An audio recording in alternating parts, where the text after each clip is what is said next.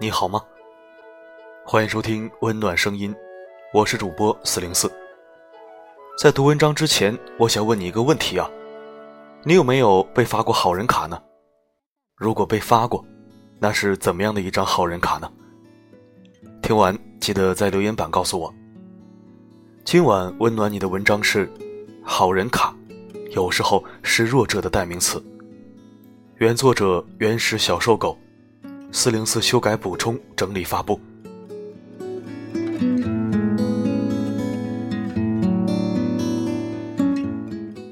好人卡有很多种，可敬的是那些待人谦和、雪中送炭的大好人，可怜的是得过且过、没有存在感的老好人。那么可悲的是那些没有原则底线的烂好人。烂好人未必是善良的人，因为有一种善良叫做愚善，也就是愚蠢的善良。用原作者的话说，就是缺心眼儿。请相信，不讨好任何人，你也是值得被爱的。性格温顺，脾气超好，很好说话，对什么人都很好，希望能博取世人的厚爱，觉得对别人俯首帖耳，别人就会真情回馈。和事佬类型，不想或者不敢得罪任何人。以上这些其实都是弱者的生存之道。换句话说，就是软弱，底线太低，或者干脆没有底线。他们认为自己没有可以赢得尊重的资本或者能力，只能靠迎合别人、讨好别人来换取一丝尊重。他们自己也承认，这样的做人态度是因为害怕被孤立。所以，这样的人费尽心力也无法获得他人尊重，不是因为自己人善被人欺，而是因为无法摆脱一种弱者思维。记得大学的时候，我的一位女同学，不仅成绩优异，而且乐于助人，喜欢帮助人到什么程度呢？别人求她帮忙，她一定会帮，哪怕自身能力无法办到，也要先接下来。然后再去想办法求自己的朋友帮忙，以至于周围的同学有事情搞不定，第一时间都会想到他，他呢也会不遗余力的一一去解决。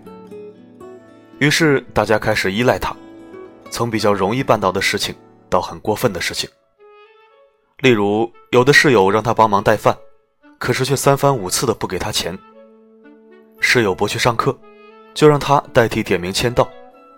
以至于他不得不从别的班叫人来顶替这些不上课的人。再比如，本该大家一起完成的团队作业，有的队友就理所当然的什么都不做，因为认定这个女同学一定会把所有的事情做完。考试的时候也一样，经常被要求把卷子往旁边挪一挪，好让后面人抄。结果作弊者分数不理想，还会反过来责怪他。此类事情不胜枚举。听起来很过分是吧？可这就是事实。他不止一次的抱怨过，可下次又有人找他帮忙的时候，他依然会毫不犹豫的接下来。这些全力以赴，看似很有人情味儿，却给自己的生活带来不少烦恼和苦闷。人情味儿这种事情，适度就好。任何层面的付出和奉献，都应该建立在利人不损己的基础上。这不是自私。这是人性的自重。你呕心沥血的帮助别人，别人未必知道这个过程有多艰难。别人以为你既然答应了，就肯定能轻松搞定。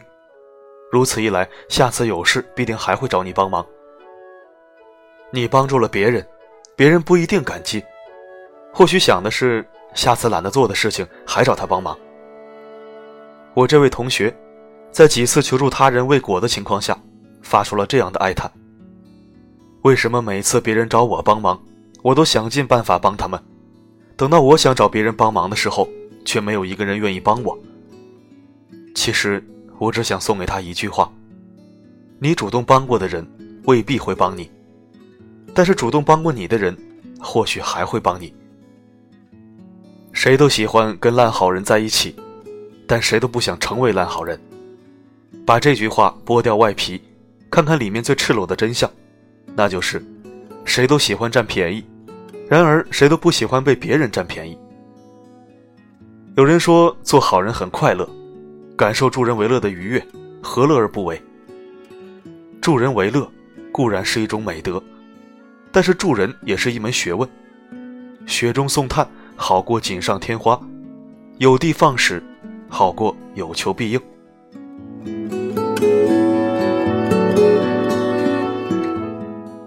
我十几岁的时候，觉得重感情、讲义气是十分重要的。我是真想做一个善良的人，不为讨好，不为迎合，也没有个人目的，仅仅只是觉得举手之劳，力所能及，也没什么不好的。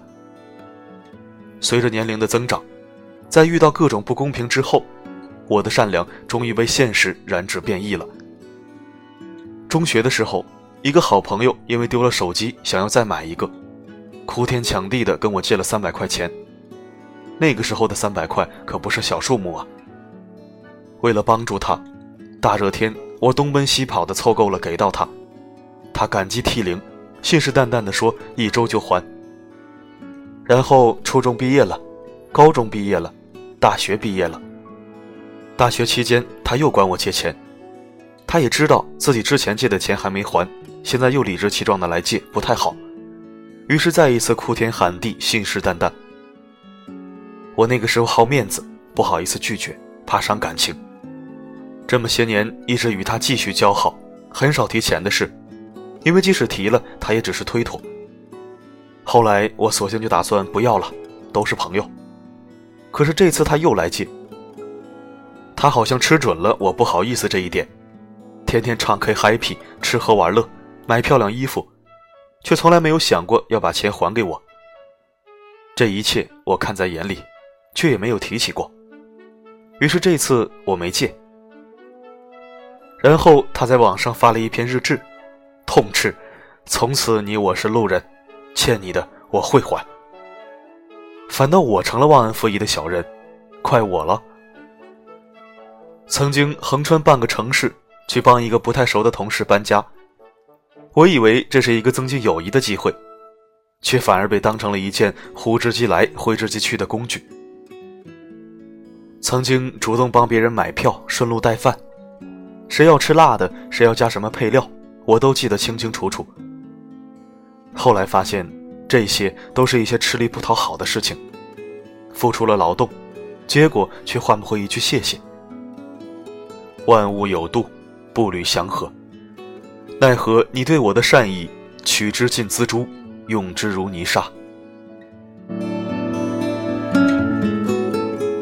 前几天看到一篇文章。提到电影《教父》里面的人生观：第一步要努力实现自我价值；第二步要全力照顾好家人；第三步要尽可能帮助善良的人；第四步为族群发声；第五步为国家争荣誉。一个人做到前两步，人生已算得上圆满；做到第三步，堪称伟大。而任意颠倒次序的那些人，一般不值得信任。深以为然。每个人身边也都有这种类型的烂好人，他们对外人掏心掏肺，对家人却将就凑合。顿时觉得做烂好人的家人真可怜。拒绝做一个烂好人，其实也是一种自我价值的实现和突破。好人卡未必是一张道德通行证，某些时候也可能是弱者的墓志铭。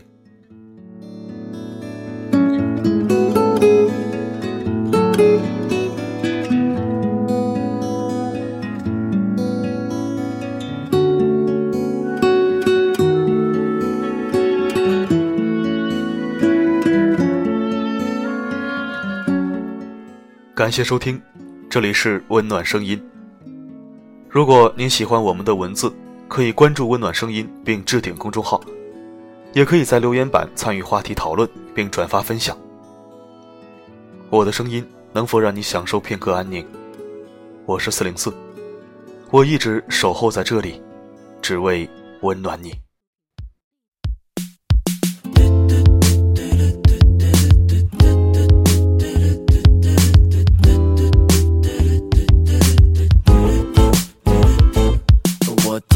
就有一种超能力，喜欢的人都把我当空气。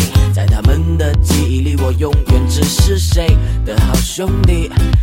其实我的个性还算温柔，只是颜值有一点不够。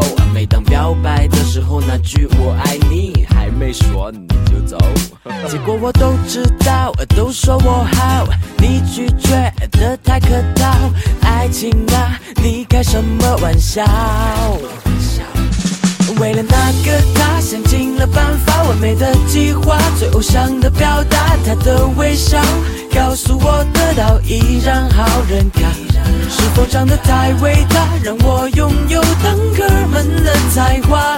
单身不可怕，可怕的是被当作善良的路人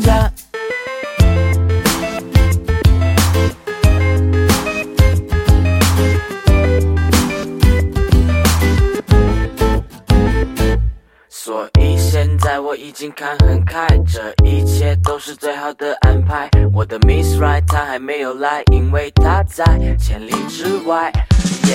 可能再让我失败多几次，我的爱情会更有意思。最后终于把我练成她最想要、最完美的样子。结果我都知道，都说我好，你拒绝的太客套。爱情啊，你开什么玩笑？那个他，想尽了办法，完美的计划，最偶像的表达。他的微笑告诉我得到一张好人卡。是否长得太伟大，让我拥有当哥们的才华？单身不可怕，可怕的是被当作善良的路人甲。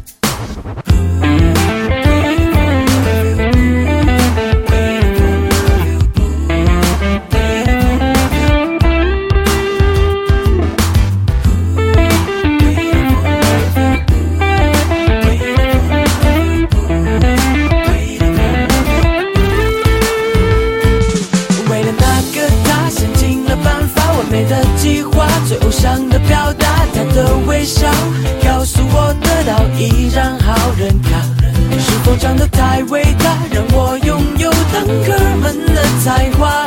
单身不可怕，可怕的是被当作善良的路人甲。所以现在我已经看很开，这一切都是最好的安排。我的 Miss Right 她还没有来，因为我她不爱。